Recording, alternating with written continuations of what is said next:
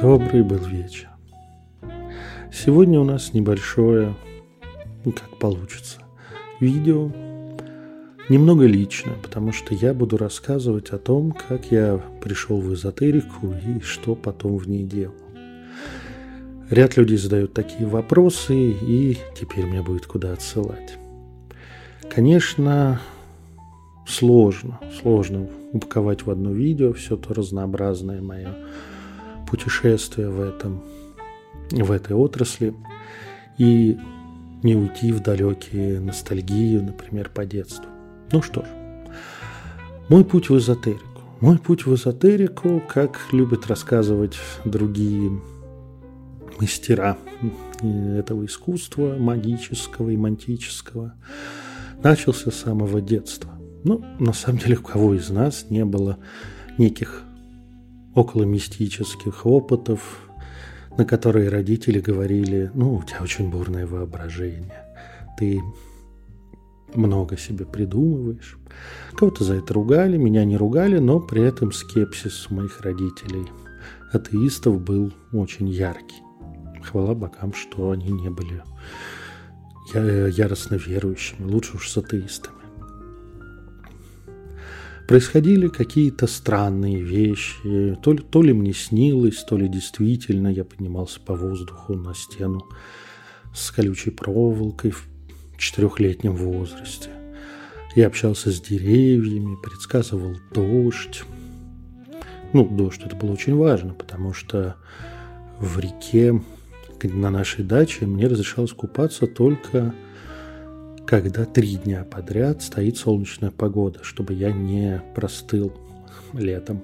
И, конечно, поэтому узнать, будет ли дождь, а может быть даже повлиять, договориться с дождем, типа хоть на денек позже, чтобы я успел искупнуться. Это были первые мои магические практики. А потом я научился читать. И вместе с понижением социализации в окружающем мире, я был очень идеалистичным подростком, и подростком, ребенком, 6-7 лет, что в советской школе как бы не приветствовалось. Я был на год младше всех, потому что слишком крупный ребеночек оказался. И боясь, что я буду терроризировать всех окружающих, меня отдали на год младше. Но при этом самый интеллектуальный ребеночек и быстро надевший очки. В итоге маленький очкарик быстро понял, что с друзьями ему не повезло и стал объектом буллинга. И я закрылся во многом внутри круга своих новых друзей книг. Ну, они не очень новых, там лет четырех, пяти я читал по отзывам моих родителей. И, конечно же, меня погрузила и в приключенческие романы, и, хвала богам, фантастику, фэнтези. И все это стало моим миром, в котором я жил. Потом меня заинтересовало человеческое общество, я уже не столь плотно вообще размышлял об эзотерике. Где-то до подросткового возраста основными моими интересами, кроме художественной литературы, стали работы политиков и скажем так, великих людей 19-20 веков. Но в подростковом возрасте я вновь столкнулся с магией. Конечно же, магия любовная меня заинтересовала вместе с тем, как мои, мой организм выдал сигнал о необходимости коммуникации – и в этом направлении я начал продвигаться в двух направлениях. Первое – это освоение доступной и считающейся наукой магии. Это психология. Ну, если ты будешь понимать психологию другого человека, то есть подозрение, что ты сможешь ее использовать. Мне удалось. Второе – это, скажем так, энергетические практики мне в руки попался какая-то работа по тантризму, инду, ин, индийскому, именно кашмирской тантре. Потом уважаемый перевод оказался одного из исследователей, где я сообразил, что тантра – это не про секс, но некоторые вещи можно оттуда взять. Ну, также с помощью энергетических и иных практик мне получилось освоить некоторые методы Бенни Джессерит, описанные в художественном романе «Дюна». Я вообще был мальчиком очень развитым и вычленял, экспериментировал из фэнтези какие-то методики и проверял, работает ли в этой жизни. Когда мне стало уже ближе к 16, я уже решил свои вопросы и решал успешно по вниманию от противоположного пола, и мне стало, как большинство подростков, хотеться найти учителя, который меня научит. Ну, во всех же фэнтези-книгах у главного героя должен быть учитель, у великого мага и так далее. Поэтому я сначала ролевые, потому что при, присоединился к ролевому движению толкинистов тогда в нескучном саду в Москве, потом и вне ролевые группы оккультной молодежи посещал. Из большинства из них меня выгнали, потому что ну, не надо задавать гуру неудобные вопросы так как я читал много, быстро и легко, то, а тогда еще память была очень хорошей, то с целыми, с целыми цитатами из Левии или Папюса я мог спросить, а, а почему мы делаем именно так? А, хвала богам, Вики тогда в России не было, и мне не пришлось читать всю виканскую литературу. Хотя, может быть, я тогда бы выучил английский. Но так как я учил французский, то я читал великих эзотериков в оригинале. А тогда же я сформировал свое четкое представление о том, что Таро – это херня. Мне встречалось достаточно много тарошечкотян, которые осваивали Таро полуинтуитивным способом, с какими-то тетрадками и конспектами от великих гуру лет года на 3-2 меня старше, и их самих. И гадали они как бы под вопросом никак. У них не получалось. Ну, по крайней мере, на мой взгляд, тогда я, возможно, я был предвзят. Поэтому мантика меня не увлекала. Конечно, на уроках в школе, а потом в институте я рисовал руны почему-то. Почему-то. Э, в тетрадке специальной. Только когда я уничтожил эти творения, э, моя жизнь как-то выровнялась. Надо было меньше экспериментировать с рунами, тогда, может быть, она была бы не столь экзотичной в этот период.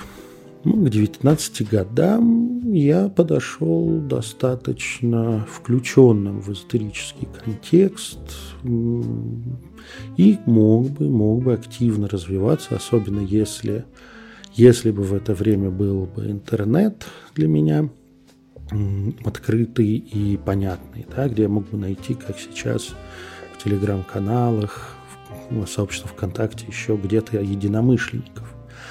Но меня окружали в основном, так меня выгнали из большинства сект, а, люди рациональные или хотя бы считающие, что все это какая-то вот шляпа и надо от нее держаться подальше.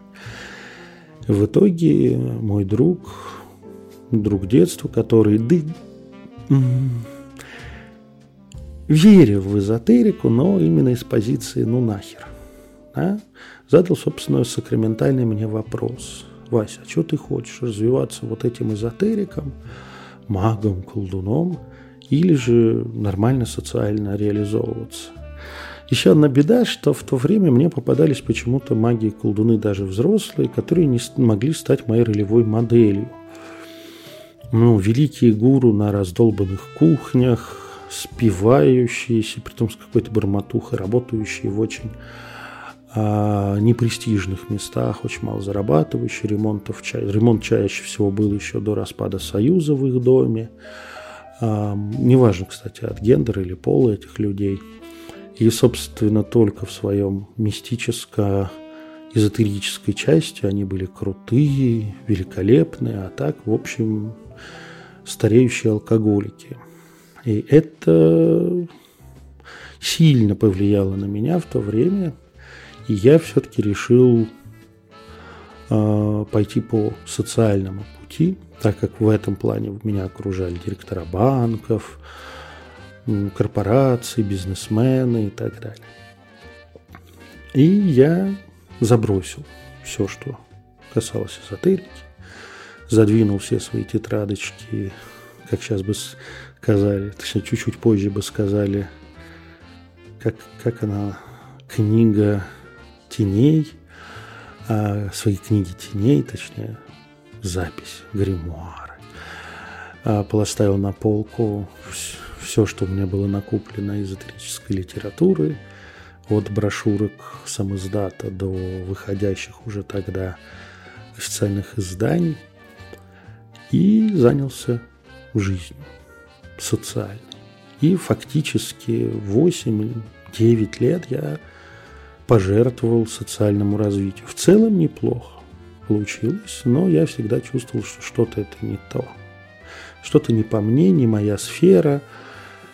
И ну, на воле, знаний и как это, таланте можно в любой сфере развиваться, а вот быть счастливым не очень. Для меня душиной стали, кроме ролевых игр, страйкбол, книги, история, политология. Это продолжало меня увлекать. Ну а по ситуации, по просьбе друзей, необходимости, конечно, подмагичивал. То от стоянки дождь отвести, чтобы везде дождь, а у нас сухо. А, то еще какие-нибудь такие магические хрени сделать, то вывести команду из морока лесного. Это у меня получалось, но я это не, этому не придавал какого-то практического или теоретического даже значения. И жил по программе социальной. Да, в итоге женился, завел ребенка, и тут все сломалось. Сломалось потому, что ролевая модель, на которую я ориентировался, я с ними познакомился поближе, уже 20 с хреном лет – и увидел, как живут те самые главы корпораций, банков, э, все эти большие люди с деньгами, с э, властью, с финансовым успехом. И вы знаете, я не захотел так жить. Так же, ну, точнее, корячиться, так как я корячился на финансовой сфере, банковской сфере. Ради чего? ради вот этого невроза, ради вот этой вот перманентной работы, когда у тебя нет ни отпуска, ни выходных, когда на тебе огромная ответственность, и ты не можешь головы поднять, а твои дети видят тебя, дай бог, чтобы по праздникам. Это мне казалось диким. За что боролись? Да, за что? Зачем это? Вы не поверите, те большинство людей, у которых заработали себе большие должности и деньги, пашут как проклятые. Ни один рабочий, работающий на заводе, разве что, как говорится, во время войны, да, а, не работает так, с такой самоотдачей, как эти люди. Но цель меня не восхитила. Я постепенно в течение года ушел из банка, пытался заниматься социологией, мне не зашло в итоге. А потом ушел из семьи, оставив уже бывшей жене и дочке квартиру, хорошее содержание, благо какое-то количество денег я все-таки заработал. А сам отправился на диванчик к друзьям в квартиру, разделяя арендную плату на троих – и начал искать себя. Ну, на самом деле не искать. Я себя там похоронил, потому что понял, что мне не хочется работать. И тогда, собственно, случился это, весь этот экзистенциальный кризис, но одновременно с этим мои друзья казались немножко рядом с эзотерикой. То бишь это не какая-то конкретная школа, течение и так далее. Но вот это все мистическое, оно как бы в их жизни присутствовало. Ну, я радостно влился со своим уже богатым с юношества опытом. И мы, как это, на троих, на четверых а, чуть-чуть подмагичили, глючили, рассказывали себе друг другу сказки. И мне все время не хватало чего-то, чтобы проверить. Это и я подтверждаю, как мне кажется, я хочу подтверждать, и мне кажется, что прав там мой товарищ, чтобы он потом мои приходы не засрал. Или все-таки действительно это все так. А попытка другие всевозможных обучений, я почти закончил магистратуру по философии. Было интересно, но потом случился любовный кризис в моей душе, и как бы все поехало по звезде. А, но я внезапно столкнулся с французским Таро. Мой друг, внезапно всплывший из института, оказывается, со времен института гадал на французском Таро, хотя нигде не учился, вырезал первые свои карты из специально предназначенного для этого издания и наклеил на игральные, как и завещал доктор Попю в первом издании своих карт, своей работы по Таро. А, и он набрел на врата Изиды, так настолько был восторжен, что я заинтересовался, не попал ли он в секту, и попросил его дать мне запись. Это оказалось разрешено в его секте. Я начал слушать записи по французскому Таро в надежде понять, а потом, что я, если пойму, что это тоталитарная секта, вытащить оттуда приятеля. Ну и, как вы понимаете, увлекся. А, и вот одно из четких направлений моих эзотерической практики с того момента стала, стала мантическая практика Таро, именно французского Таро. И я знаю, думаю, что многие знают, как я развивался в нем. Я обучился, что называется, с отличием. Ладно, не буду хвастаться всему тому, что я там достиг, и как быстро, и как круто, какой я молодец, да, Слоня? В общем, через какое-то время практики активной, очень активной практики, я ко мне начали приходить люди с просьбой научить. Я отправлял их во врата Изиды, они возвращались с словами «нет, лучше ты». И в итоге я пришел к э, Исет, руководительнице школы и основательнице, и спросил, что мне, блин, делать. Мне предложили за хорошую сумму, серьезную по тем временам, э, выкупить право на преподавание, что называется, бессрочную лицензию – я это сделал. И уже официально преподавал. После чего постепенно начал осмыслять, менять. Ну и в процессе обучения, конечно, это происходило, но я был не столь ярых. Я сначала всегда изучу так, как дают, а потом уже начинаю думать, как это поменять. В этом плане я последователь. Вот. Я э, научил французскому Тару Каину, она пришла, рассказала мне, что твое Таро фигня, потому что потому, давай, я сказал, давай менять вместе, и уже постепенно родилось современное французское Таро, такое, как вы его знаете. Значит, от Сильвера и Каина, сейчас от Сильвера М.А. Это одно направление, оно достаточно спокойное, хотя там тоже много всяких практики, интересных клиентов, случаев, баек. Это я часто рассказываю на своих зумах или если меня спрашивают, или на Рюкатра ФМ, таком закрытом зуме, части по вечерам в пятницу, сказки на ночь. Вторая часть моего развития в эзотерике и шла параллельно, это языческая часть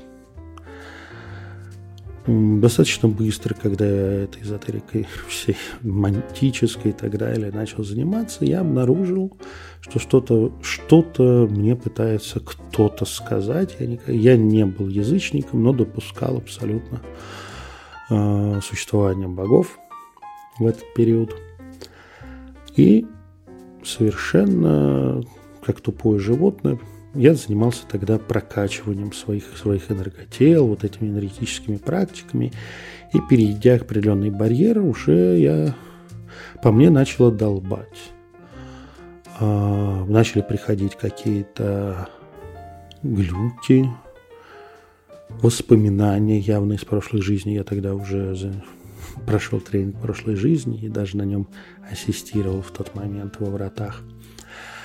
А, открывались какие-то непонятные мне картины, непонятно откуда. Карты говорили, да, да, да, это все очень важно. Понимаете, проблема в чем? В том, что во французском второе издание «Врат Изиды» это очень сложно обнаружить языческих богов. У них там ангелы и демоны, а вот языческих богов найти было сложно. Поэтому это Таро мне это не сказала. А в какой-то момент на одной из прорывных практик я упорный. Я всегда шел дальше, думаю, что это такая промежуточная. Ну, съехала слегка кукушечка на бекрень, но сейчас обратно поставим. После одной из прорывных практик меня накрыло, и я сам себе написал письмо своей рукой, в котором бог Локи объяснял, что я тупыдло, что он давно за мной приглядывает, смотрит, и пора выходить на контакт. Я охренел, немножко сходил к психиатру. Психиатр сказал, иди нахрен, мальчик, ты здоров, то без шизы нет. Ну, такой эпизод может быть, но не, не похож. И я пошел выходить на контакт. И оказался под покровительством Локи. В тот момент о Локи можно было узнать из Z, ну и из очень упоротых пабликов ВКонтакте или в интернете. Я обнаружил Кальдеру, обнаружил Рёкатра, вот это все. Ну, русскоязычное вообще было полное мрак. А, ну, плюс часть того, что сейчас я воспринимаю как вынужденное и должное, а, свежему здравомыслящему человеку за 30 как бы казалось полной ересью. Там жены Локи, сюсюканье с богами, давайте подарим киндер э, на алтарь. Вот это все – пока, собственно, в прямом контакте с божеством мне не объяснили, извини, так оно все и работает. И постепенно э, я получил жреческое посвящение, при этом долго в него не верил, упросил Бога, можно мне нормальное посвящение? И я его получил. Это даже целая отдельная история, которую я когда-нибудь расскажу. Ну, да, будем считать, что то ли я заснул, на обочине. То ли это со мной случилось, то ли а, Ши по просьбе Локи организовали мне красивый спектакль. Но, в общем, получил свое посвящение, и как в моем сознании отложилось, в, прям вот в, реально темные костры, странным огнем, фигуры в балахонах, ну, в общем, весь спецэффект и получил посвящение в жрецы от другого жреца Локи. Ну, вот такой вот, вот. Мне очень надо было. А, я считаю, это сугубо не обязательно, возможно, все это и приснил. Ну, так бывает. И, собственно, дальше я начал развивать это направление жречество Локи, жречество северных богов, Рюкатру, и, честно скажу, привносить в Рюкатру то, чего мне там не хватало в исполнении американских, австралийских и так далее полувекан. Ощущение суровости. Ну, может быть, такой русский дух, да, суровый русский взгляд смотрит на суровый русский мир. Да, пусть будет суровая русская Рюкатру. Ну, мне и ряду наших моих коллег и товарищей по верности Сумраку это зашло. Одновременно с этим, с самого начала, Локи начал подкидывать магические практики, которые можно назвать сейдом.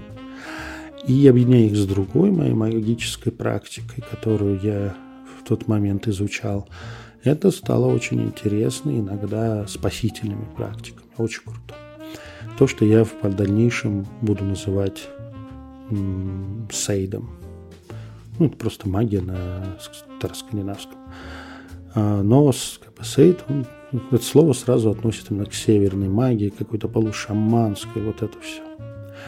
Северный сейд. Сейд сумрака. А также параллельно, вот я все делал параллельно. Это называется, я смотрел на, на своих коллег еще в банке, да, на своих руководителей, которые 24 часа 7 дней в неделю пашут, думают о работе, занимаются только этим. Ну, блин, я в этой же жизни. Я, я таким же оказался, только в области эзотерики. И теперь я понимаю, что не за деньги или комфорт они работают так. Они работают так, потому что это их призвание. Вот как мое призвание да, заниматься эзотерикой и магией. Ну, как призвание, не значит, что меня кто-то призвал. Это значит, что я предрасположен к этому, это действительно меня вовлекает, так же, как их. Да? Давайте без вот этих кто-то вызвал работать тут магом. Нет, это действительно мое. Вот.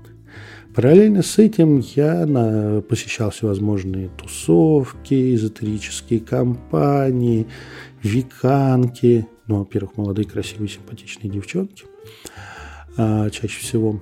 Вот, а во-вторых, ну, как бы интересно, разное.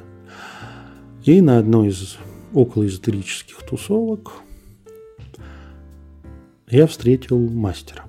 Я не понял сначала, что мастер. А передо мной никаких на нем не было написано на этом человеке. Но я умудрился за несколько дней общения правильно сформулировать вопросы, не специально, было абсолютно случайно. После чего, покряхтев, поныв, побрюзжав, этот человек предложил мне обучение в магическом ордене. Я, конечно, очень скептически к всему этому отнесся. Ну, как вариант, жутко интересно, но явно какая-то хуйня. А оказалось, нет. Да, и таким образом я попал в обучение, я попал в церемониальный орден. Э, как вы понимаете, процесс обучения и так далее я не могу раскрывать. Это закрытый орден. Могу сказать, что по заявлениям самого ордена он наследует, а, по крайней мере, известному ордену XIX века. И это не золотая заря, хвала богам по библиотечному фонду и по количеству денег, которые в нем крутятся. Это все серьезно. Вот. Ну и по тем техникам и по тому, что происходило в Ордене, я могу сказать, что попал в избранную организацию, очень даже активную и э, реальную. Да, это не просто мальчики, девочки разного возраста, пожилые, юные собрались и сделали орден. Это некая организация. Вот. Фактически я учился там 3-5 лет, смотря что считать обучением, параллельно со всем остальным. И я скажу, что это с одной из самых тяжелых и одновременно ну, нет, просто скажем, что это одно из самых тяжелых времен в моей жизни а, и тяжелых обучений. Вот. Это вот что-то, что-то сравнимое, если там отслужил в горячих точках, по мере по субъективному восприятию. Сейчас я активно не функционирую внутри ордена, но, естественно, сохраняю с ним связь. Я один из его членов. И дальше вот эти три направления, они постепенно слились в процессе ведения YouTube-канала, в процессе осмысления современного французского таро, который изначально французское таро церемониальное, а тут у меня есть источники, которые были недоступны той же Исет, ну и так далее. Вот. И плюс оказалось, что язычество и языческое поклонение языческим богам, жречество – никак не противоречит церемониальной магии, что, это, что меня немножко удивило на определенном уровне посвящения. И поэтому здесь получается такой общий тренд моего развития в эзотерике. Параллельно, понятно, я принимал клиентов, потом начал учить Таро, параллельно я поработал магом-чистильщиком достаточно активно и пополнил свои финансовые запасы Это прибыльное дело, хоть и достаточно опасное. А, не всегда, но бывает. Вот.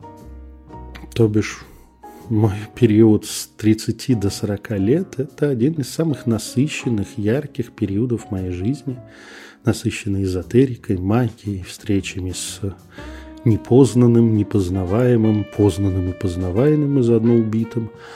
Вот. А, ну и, в общем, открытий множество. Сейчас я не знаю на следующие 10 лет, что меня ждет, но я надеюсь, что активность и интерес жизни будет такой же, как это было до этого, и пока я вижу себя в эзотерике дальше, глубже, веселее. Вот такой вот у меня путь. Надеюсь, я ответил на большинство вопросов. Если нет, приходите на Zoom по пятницам, я тоже могу что-то ответить. Может быть, мы заинтересуем друг друга, и вы попадете в, на вечерние посиделки в Рюкатро ФМ. А так, подписывайтесь на мой канал, ставьте лайки, хоть какие-то реакции, пишите пост, комментарии больше четырех слов. Это поможет продвижению этого видео и канала в целом. Ставьте колокольчики, чтобы не пропустить. Также подписывайтесь на телеграм-канал Сильверы мои. Там, кстати, я сейчас публикую цикл рассказов о моем опыте работы, работы магом-чистильщиком, с чем я встречался и как это проходило. Ну что ж, мягкого вам сумрака.